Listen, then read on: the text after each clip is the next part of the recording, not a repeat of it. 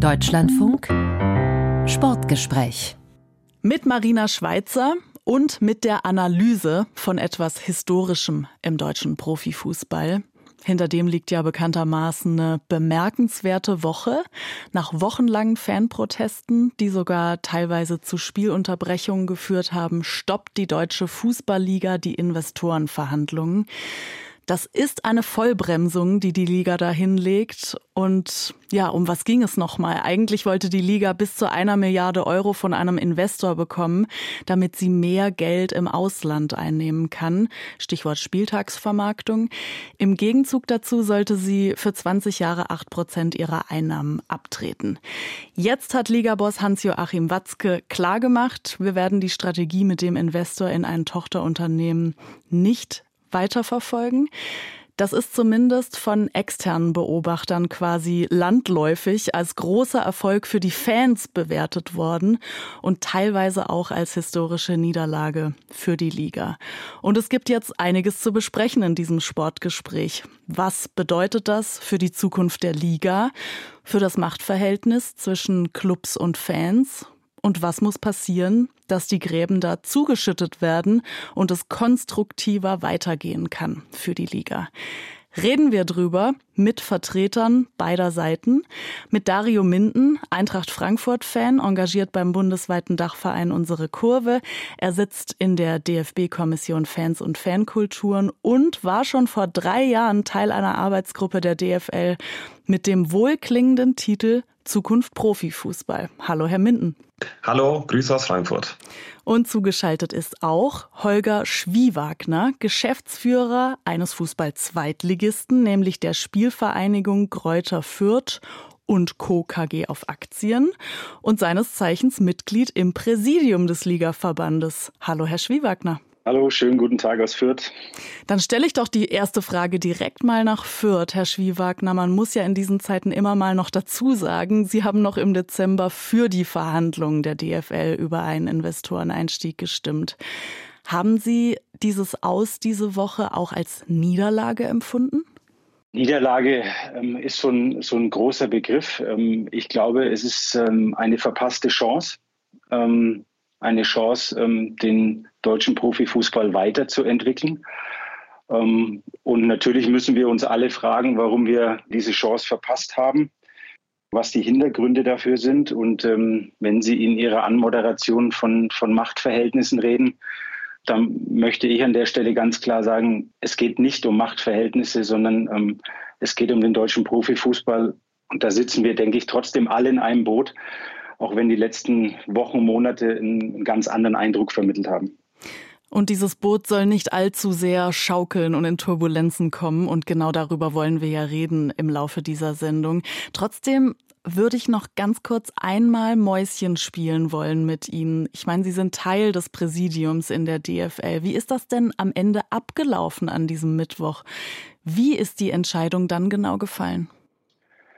Ja, ähm, ich glaube, wie vielfach auch zu lesen war, ähm, Aki Watzke hat das Thema direkt mit Sitzungsbeginn auf den Tisch gebracht und unter dem Eindruck der Ereignisse, äh, unter Bewertung der Gesamtgemengenlage, die sehr, sehr breit gefächert ist, aber letzten Endes auch, muss man ganz klar sagen, zum, zum Schutz des deutschen Fußballs war es, glaube ich, alternativlos, ähm, an der Stelle abzubrechen und auch ganz klar zu sagen, es macht so keinen Sinn mehr, weil die Sache sehr wahrscheinlich noch weiter eskaliert wäre. Und dann hätten noch mehr Protagonisten auf dem Feld, auf den Tribünen ähm, in verantwortlichen Positionen Schaden genommen.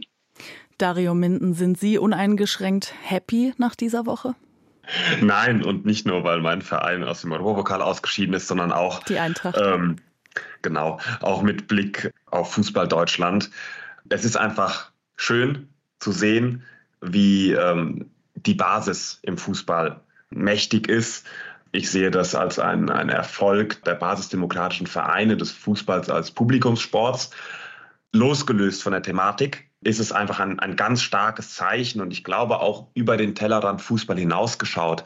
Einfach dieses Erlebnis, dass man nicht alles hinnehmen muss, was einem nicht passt, sondern dass man auch Entscheidungen treffen kann, die mal gegen die Kapitalinteressen gehen, wenn man der Meinung ist, man hat hier etwas Schönes, was man beschützen will, auch wenn vielleicht dann der ein oder andere Euro dadurch flöten geht. Nichtsdestotrotz hängen natürlich ganz viele Problematiken dran. Ähm, klar, dieser Vermarktungsstil ist jetzt vom Tisch. Aber wie stellt sich der Fußball künftig auf? Was wird aus 50 plus 1? Das sind natürlich zu viele offene Fragen. Die Perspektive ist gar nicht mal so rosig. Deswegen ist es jetzt keine großartige Feierstimmung.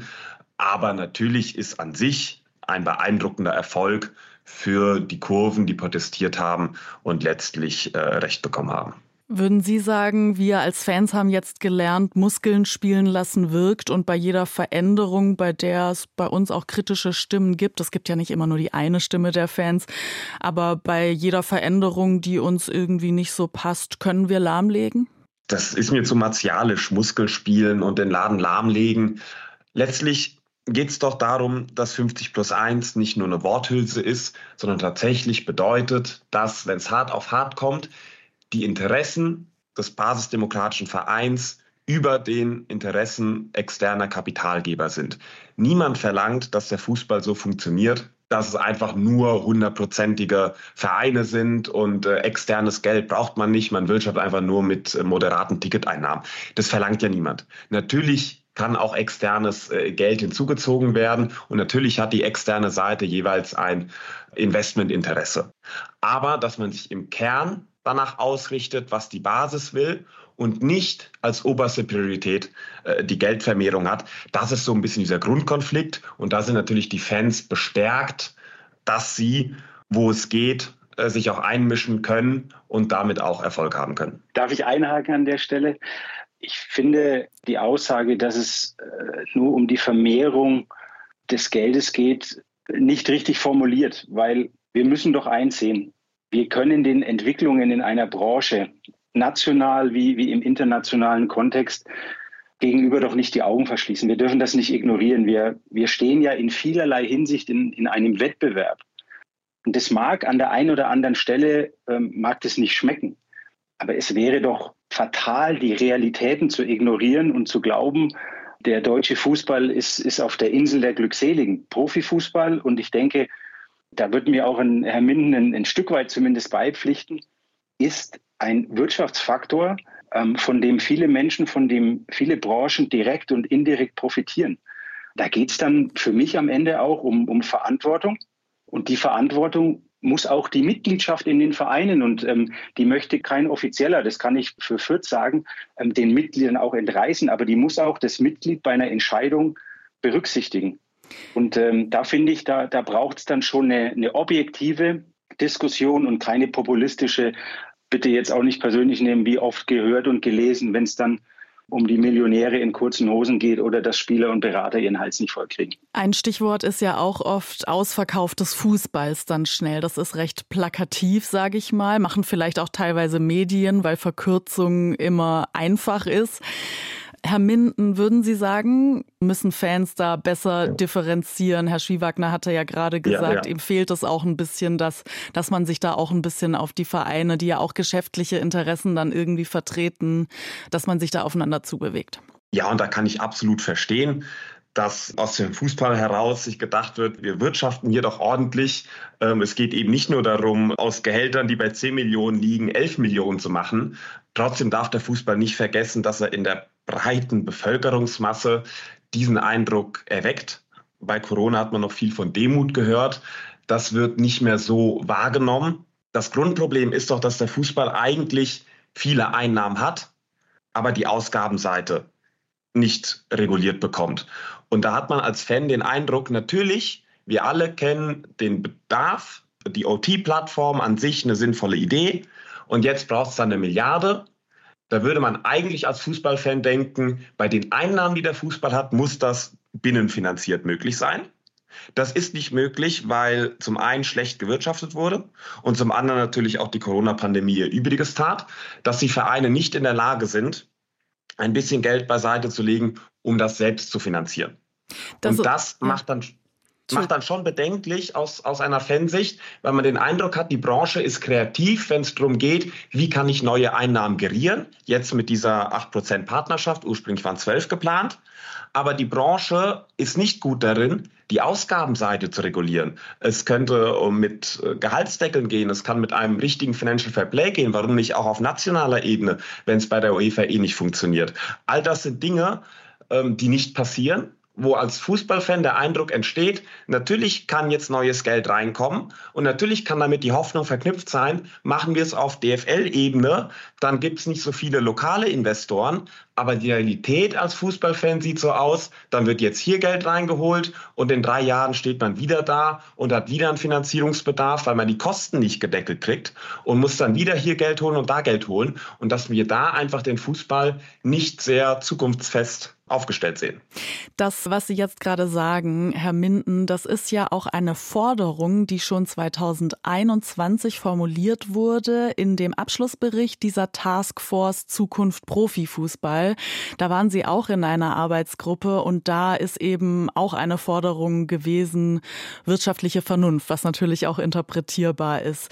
Jetzt sind wir schon mittendrin in Vorschlägen. Herr Schwiewagner, ich weiß, Sie hatten ja selbst auch aus Fürth ein binnenfinanziertes Modell vorgeschlagen ursprünglich und die DFL-Spitze hat dann aber das Modell externer Investor präferiert. Kommt Ihre Idee wieder auf den Tisch und liegen Sie beide vielleicht gar nicht so weit auseinander in Ihrer Vision?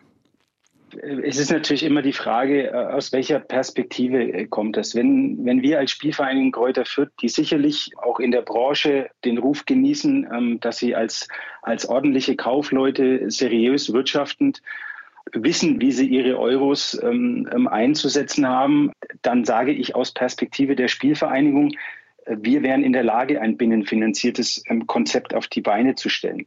Können Sie das kurz äh, für unsere Hörerinnen und Hörer auseinanderdröseln, was das dann bedeuten würde? Weil das ist ja ein etwas sperriger ja. Begriff. Ja, alles gut. Ähm, ähm, ich merke, ich bin äh, in, in meinem Fußballjargon drin. Gerne. Also binnenfinanziert heißt, aktuell zahlen wir als Clubs 7,5 Prozent Abgabe äh, an die Deutsche Fußballliga. Und binnenfinanziert würde heißen, wir würden diese Abgabe erhöhen um einen Prozentsatz ähm, Y, um, um damit quasi die notwendigen Investitionen in die Weiterentwicklung des Geschäftsmodells der DFL zu stemmen. Also jeder Club würde quasi anteilig seinen Beitrag leisten. Bedeutet aber auch, dass die Bayern Münchens und Borussia Dortmunds deutlich mehr einzahlen würden als Sie. Das ist richtig, aber die partizipieren ja auch deutlich mehr an den Medienerlösen. Also das Ganze ähm, basiert auf Ausschüttung der Medienerlöse. Und deswegen ist das schon ein gerechtes Modell, das wir im Übrigen auch im deutschen Fußball haben, ähm, wo dann auch die Erstligisten im Verhältnis deutlich mehr ähm, zu zahlen haben als die, als die Zweitligisten. Aber, und das dürfen wir nicht vergessen, es geht doch auch darum, und das möchte ich einmal nochmal sagen, es geht, am Ende geht es immer um Wettbewerbsfähigkeit. Und wenn wir über Gehaltsobergrenzen, ähm, Kaderkostenreduzierung und so weiter sprechen, dann muss man doch auch feststellen, ähm, und darf man nicht vergessen, dass gerade die Vertreter des deutschen Fußballs im, im europäischen Kontext seit Jahren an diesen Themen arbeiten, intensiv arbeiten, sich dafür einsetzen, weil die Auswüchse in anderen europäischen Ligen ja noch viel, viel größer sind. Aber wir dürfen auch nicht vergessen, wenn wir über einen nationalen Deckel reden, dass wir dann im Wettbewerb und äh, Herr Minden, Eintracht Frankfurt, Sie erleben diese magischen Europapokalnächte. Ähm, die werden das auf Dauer nicht mithalten können, wenn sich die Spieler äh, dann für Engagements im Ausland entscheiden, weil sie dort keinen Deckel haben, beziehungsweise die Clubs leistungsfähiger sind. Und ich glaube, das dürfen wir nicht verkennen. Und was wir auch nicht verkennen dürfen, dass wir in Deutschland im Verhältnis zu anderen europäischen Ligen ja bereits sehr gut und sehr seriös wirtschaften. Ähm, und das kommt mir bei der ganzen Diskussion zu kurz. Ich habe so das Gefühl, wir deutschen Clubs, wir schmeißen das Geld mit vollen Händen zum Fenster raus und in die Hälse der, der Spieler und der Berater, dem ist mitnichten so. Ganz im Gegenteil. Wenn ich dann auch immer höre, wir würden uns von der Basis entfernen und es ist nicht nachvollziehbar, der deutsche Profifußball finanziert zu großen Teilen den Amateurfußball, den Breitensport, ist in anderen sozialen Bereichen extrem engagiert. Also wenn alles wirklich nur in die Kommerzialisierung gehen würde, wenn alles nur in die Spitze gehen würde, dann würden wir das nicht tun. Und ähm, ja, ich wiederhole mich, das kommt mir bei der ganzen Diskussion ein wenig zu kurz, weil ich glaube, der leistet der Profifußball mehr, als ihm gerade zugerechnet wird. Herr Minden, der Begriff Wettbewerbsfähigkeit ist ja auch ein großer. Ist er Ihnen wichtig? Ja, natürlich, aber er steht nicht an alleroberster Stelle und ich glaube, man darf nicht der Wettbewerbsfähigkeit alles unterordnen und damit vielleicht sogar beides verlieren. Ich glaube nämlich, dass ein Sport, der in der Lage ist, Woche für Woche die großen Stadien dieser Republik zu füllen, und nicht immer nur mit gutem Fußball. Schauen wir uns das Beispiel Hamburger SV an. Die sind im sechsten Jahr zweite Liga und haben den x-ten Boom. Die Leute strömen ins Stadion nicht wegen den fußballischen Leckerbissen, nicht wegen den ganzen Erfolgserlebnissen, die da geboten werden. Solange der Fußball diese Kraft hat, diese ökonomisch gesagt Markenbindung seiner Fans, solange ist er eigentlich auch konkurrenzfähig. Und wenn man das aufs Spiel setzt und da vielleicht was in die Brüche geht, dann kann man vielleicht alles verlieren. Sowohl äh, dann die finanziellen Einnahmen, weil das Produkt einfach nicht mehr interessant ist. Man kann das gut an den Corona-Spielbetrieben sehen, wie, wie da auch das Interesse nachgelassen hat, weil das Fußballerlebnis einfach nicht so gegeben war. Und zum anderen, natürlich leistet der Profifußball viel, aber vielleicht habe ich oder wir auch ein bisschen anderes Verständnis der Pyramide Spitzensport, Breitensport. Denn letztlich steht auch die Spitze auf dem Fundament des Breitensports. Und dadurch, dass der Fußball so relevant ist, so einen großen Raum hat in den, in den Köpfen, so viele junge Menschen in den Vereinen spielen, das sind auch Dinge, die alles der Spitze zugutekommen. Und dass der Fußball so viel Geld einnehmen kann, liegt ja auch daran, dass er in der Breite der Gesellschaft so diese Akzeptanz hat. Und deswegen tut auch die Breite der Gesellschaft viel dafür, dass es der Spitze äh, mit, mit guten Einnahmen eigentlich sehr gut geht. Da, darf ich kurz anschließen daran? Also das habe ich ja in keinster Weise ignoriert, beziehungsweise äh, wollte ich zum Ausdruck bringen. Es geht mir nur um eins. Und ich glaube, da müssen wir aufpassen. Wenn wir, und darüber rede ich eigentlich auch, wenn ich über Wettbewerbsfähigkeit rede, die ganze Zeit, wenn Sie über den HSV und die Markenpositionierung sprechen, dann, dann ist es ja ein, wirklich ein wunderbares Beispiel, wie das funktionieren kann. Aber wir sind uns doch alle einig, wenn wir uns auf den Status quo verlassen und nicht bereit sind, uns weiterzuentwickeln und Entwicklung unternehmerisch betrachtet heißt einfach Investition, dann laufen wir Gefahr, diese Position zu verlieren. Und im Eingangsstatement hieß es, dass das Geld, die eine Milliarde, sprich, oder die 600 Millionen, muss man ja genauer sagen, für Auslandsaktivitäten verwendet werden soll. Mitnichten. Es geht doch auch darum, das digitale Erlebnis, die Angebote im Netz einfach zu verbessern, den Zeitgeist auch ein Stück weit anzupassen und natürlich auch über die Grenzen von Deutschland hinaus zu verbreiten.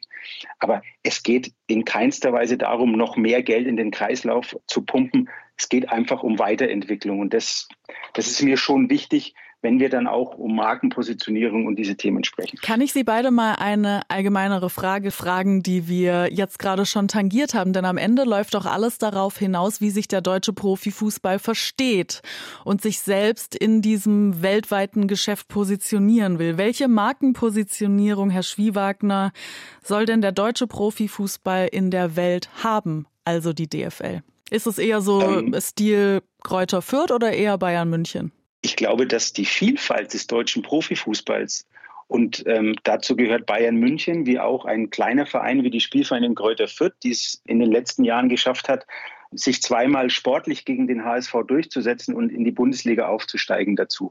Und das ist, glaube ich, das, was es interessant macht und was es aber auch so komplex macht. Und wenn wir weiter das hohe Gut wie 50 plus 1 und die Besonderheit auch, dass zwei Ligen zusammenarbeiten und sich nicht voneinander abspalten wie in anderen europäischen Ländern aufrechterhalten wollen, dann braucht es das Commitment aller. Und das sage ich erstmal nach innen, auch an die Kollegen ähm, der Vereine der ersten und zweiten Bundesliga gerichtet, aber auch in Richtung des DFB und in Richtung der Fans, dass wir diesen Weg gemeinsam gehen wollen, dass wir vor allen Dingen aber auch die Standpunkte, die da sind, respektieren und die Notwendigkeit respektieren, dass es diese Weiterentwicklung braucht. Davon bin ich nach wie vor felsenfest überzeugt.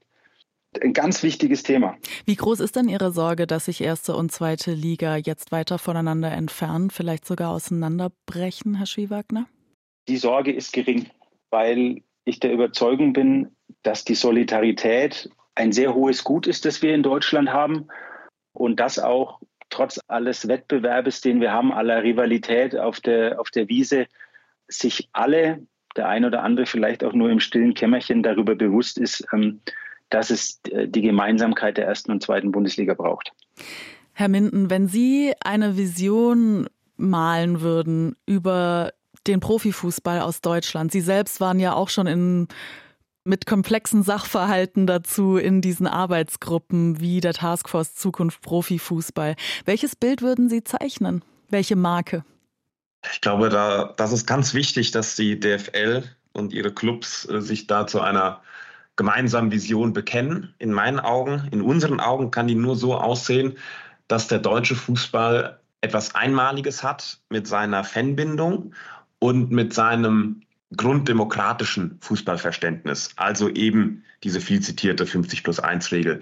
Ich glaube, nur wenn man darauf setzt, dann kann man sich äh, behaupten. Äh, man kann, glaube ich, nicht mit den Mitteln der Premier League die Premier League einholen. Man wird die Premier League eh nicht einholen können. Aber auch in den anderen Bereichen wird das schwer, wenn man diese besondere Fanbindung zu opfern droht. Ich würde Herrn äh, Schwiewagner gern noch erwidern, dass keineswegs Menschen gegen Weiterentwicklung sind. Die Leute waren einfach nicht überzeugt davon, dass zu dieser Weiterentwicklung im, im digitalen Angebot wirklich eine Kooperation mit einem Private Equity Unternehmen nötig war, die auch auf 20 Jahre angelegt war, wo es natürlich immer eine Wette in die Zukunft ist, was ja auch ganz normal ist. Jede Investition ist irgendwo eine Wette in die Zukunft. Aber es geht ja nicht darum, dass man ewig gestrig, wir wollen den, den Fußball äh, der 90er zurück und alles zurückbauen. Natürlich kann weiterentwickelt werden. Es ging eher darum, dass das Modell nicht ganz überzeugt hat. Aber vielleicht würde ich Sie ganz gerne fragen, Herr Schwiewagner, warum glauben Sie, ist es so weit gekommen, dass das DFL-Präsidium diesen Rückzieher machen musste? Also für mich ist es kein Rückzieher. Ähm, ich glaube, das habe ich vorhin auch gesagt. Für mich ist einfach unter Abwägung der Umstände, mit denen wir uns konfrontiert waren, war es eine notwendige und vor allen Dingen alternativlose Entscheidung, weil wir haben ja auch eine Verantwortung und es wäre weiter eskaliert ähm, und das Ach, kann absolut, ja nicht, absolut. Das kann ja nicht mich die Frage sein. umformulieren. Warum sind aus Ihrer Wahrnehmung die Fans so sauer gewesen? Ähm, ich glaube, weil wir es auch versäumt haben, an der einen oder anderen Stelle 50 plus 1 richtig durchzusetzen. Also hier ist, ich greife jetzt hier mal kurz ein, bevor Sie sich gegenseitig äh, Fragen stellen. Wir sind jetzt hier an einem, wir sind jetzt hier an einem Punkt, der nochmal auf die Abstimmung, die ursprüngliche Abstimmung zurückgeht. 50 plus 1, das schwebte ja die ganze Zeit deshalb mit. Also da geht es ja drum, dass nicht Einzelne oder Investoren das Sagen haben im deutschen Profifußball bei einem Club, sondern eben die Vereine selbst, die Muttervereine. Und da gab es eben große Fragezeichen rund um äh, die Stimme von Martin Kinn von Hannover 96, von dem man nicht weiß, wie er abgestimmt hat, aber bei dem eben viele vermuteten, nachdem sich andere geäußert hatten, wie sie abgestimmt haben, dass er eben nicht nach der Weisung des Muttervereins abgestimmt hatte und sich darauf dann dieses knappe Votum begründete. Ist diese Abstimmung und die Transparenz und dieses Zuhören. Ist das der Knackpunkt als Frage an Sie beide und gar nicht so sehr jetzt dieses inhaltliche Investorenmodell, über das wir die letzten Minuten gesprochen haben? Ich glaube zumindest, dass wir nicht mit diesem Gesprächsinhalten jetzt uns unterhalten würden, wenn es im Dezember 25 Stimmen gegeben hätte. Es gab schon Protest äh, mit guten Argumenten gegen den Investorendeal. Aber letztlich war die 50 plus 1 Komponente der Tropfen, der das fast zum Überlaufen gebracht hat. Das war nicht hinnehmbar für ganz viele Fußballliebhaber in diesem Land, dass ein juristisch dann einwandfreier, weil es nur das Innenverhältnis in Hannover betreffend ist, aber dass ein doch irgendwo offensichtlicher 50 plus 1 Verstoß so zu dieser weitreichenden Entscheidung führt, weil bei lebensnaher Betrachtung nur 23 saubere Stimmen da waren. Ich glaube, das hat die DFL und die involvierten Clubs damals vielleicht ein bisschen unterschätzt, dass man damit nicht hätte weitermachen dürfen. dass man es so weit hätte gar nicht kommen lassen dürfen mit der geheimen Abstimmung. Und das hat die Menschen wütend gemacht, weil sie dachten, weil sie ja das Gefühl vermittelt bekommen haben, 50 plus 1 steht irgendwo auf dem Papier, aber hier geht es um viel Geld, da kann man auch mal ein Auge zudrücken, da ist uns 50 plus 1 nicht so wichtig. Und das war dann am Ende schon auch der springende Punkt, ja. Was lernen Sie aus dieser Abstimmung jetzt in Retrospektive, Herr Schwiewagner? Also zunächst mal ist in meinen Augen eine geheime Abstimmung das höchste demokratische Gut, das wir auch in Deutschland haben, weil es auch bei Bundestagswahlen beispielsweise als Form gewählt wird. Also das ist gelernt in Deutschland, das ist akzeptiert in Deutschland. Und äh, ich will jetzt gar nicht so sehr über den Tag sprechen. Ähm, Warum? Weil wenn man hätte eine offene Wahl hätte haben wollen, dann, dann hätte man das ja auch aus dem Plenum, sprich aus, den, ähm, aus dem Kreis der Vereine zur Abstimmung bringen können. Und äh, das ist an alle die gerichtet, die jetzt schlau sagen, ja, wir hätten damals transparent abstimmen müssen. Ähm, wo waren die denn? Würden ähm, Sie es, dann frage ich jetzt mal kurz äh, dazwischen, würden Sie es jetzt einfach anders machen, für die Zukunft gedacht? Ich finde nach wie vor, eine geheime Abstimmung ist die höchste Form der demokratischen Wahl. Und ich würde wieder geheim abstimmen. Wenn die Mitglieder mehrheitlich sagen, sie möchten eine offene Wahl, dann würde ich mich dagegen auch nicht widersetzen. Aber dem Grunde nach würde ich immer geheim abstimmen lassen. Ich habe Verständnis für alle, ähm, die aufgrund der Tatsache Hannover 96 und ja, wir reden über eine mutmaßliche Entscheidung äh, oder ein mutmaßliches Abstimmungsverhalten. Richtig. Ähm, da große Fragezeichen haben und darin auch einen klaren Bruch gegen 50 plus 1 ähm, sehen. Ich möchte aber auch noch mal ganz deutlich machen, dass an dem Tag alle Verantwortlichen eben nicht dafür verantwortlich zu machen sind, dass Herr Kind zur Abstimmung zugelassen wurde, weil, ähm, wie schon auch durch meinen ähm, Vorredner angesprochen, das ist ein Innenverhältnis zwischen Hannover 96 äh, und den handelnden Personen dort. Und Herr Kind war vertretungsberechtigt. Und äh, das muss am Ende das sein, was, ähm, was auch in die Bewertung einfließt. Ganz offen gesprochen, die Wucht, die daraus entstanden ist, haben wir unterschätzt. Hm. Ist es vielleicht auch ein Zeichen dafür, dass eben dieses Vertrauen nicht mehr da ist in die geheime Abstimmung und dass man eben so große Sorge hat auf der Fanseite und die jetzt auch als berechtigt angesehen hat, weil es eben dann diese Abstimmung gegeben hat, dass man so große Sorge hat, dass die 50 plus 1 Regel sukzessive auf dem Papier zwar noch besteht, aber ausgehöhlt wird? Eins ist doch klar, wenn, wenn ich als Vertreter jetzt der Spielvereinigung zu einer Abstimmung gehe, dann werde ich das, wie wir es getan haben, vorher mit allen Gremien abstimmen und mir ein Votum holen, das im Übrigen in unserem Fall sowohl mit dem Aufsichtsrat als auch dem Präsidium einstimmig war. So, also das liegt doch in der Verantwortung auch jedes Vertreters, ähm, der an einer solchen Veranstaltung teilnimmt.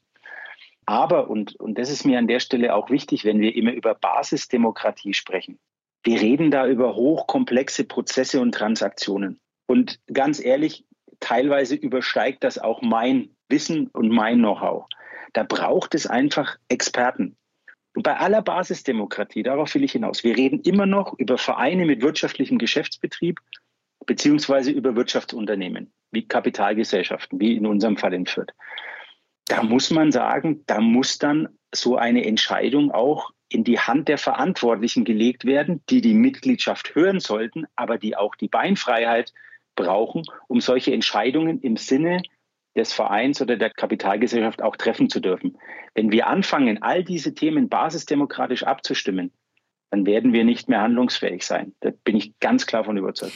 Herr Minden, der DFL-Boss Hans-Joachim Watzke, der hat auffällig oft in den letzten Monaten das Wort Demokratie benutzt, auch rund um diese Abstimmungen, die es gegeben hat. Was ist aus Ihrer Sicht da die Lösung? Ja, schon mehr Demokratie wagen. Natürlich nicht in dem äh, gerade skizzierten Extrem, dass man alles basisdemokratisch abstimmen müsste. Das funktioniert ja gar nicht. Aber in meinen Augen wäre es demokratisch dann die Entscheidung gewesen, wenn es halt 25 Stimmen gewesen wären. Die geheime Wahl oder geheime Abstimmung ist natürlich äh, richtig und wichtig und kennen wir alle aus den Wahlkabinen.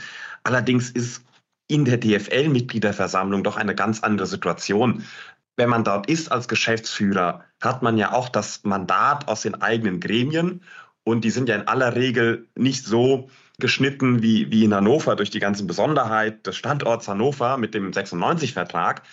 Natürlich ist man da auch gar nicht gebunden. Es gab ja auch an anderen Standorten Weisungen, die eher einen Empfehlungscharakter hatten.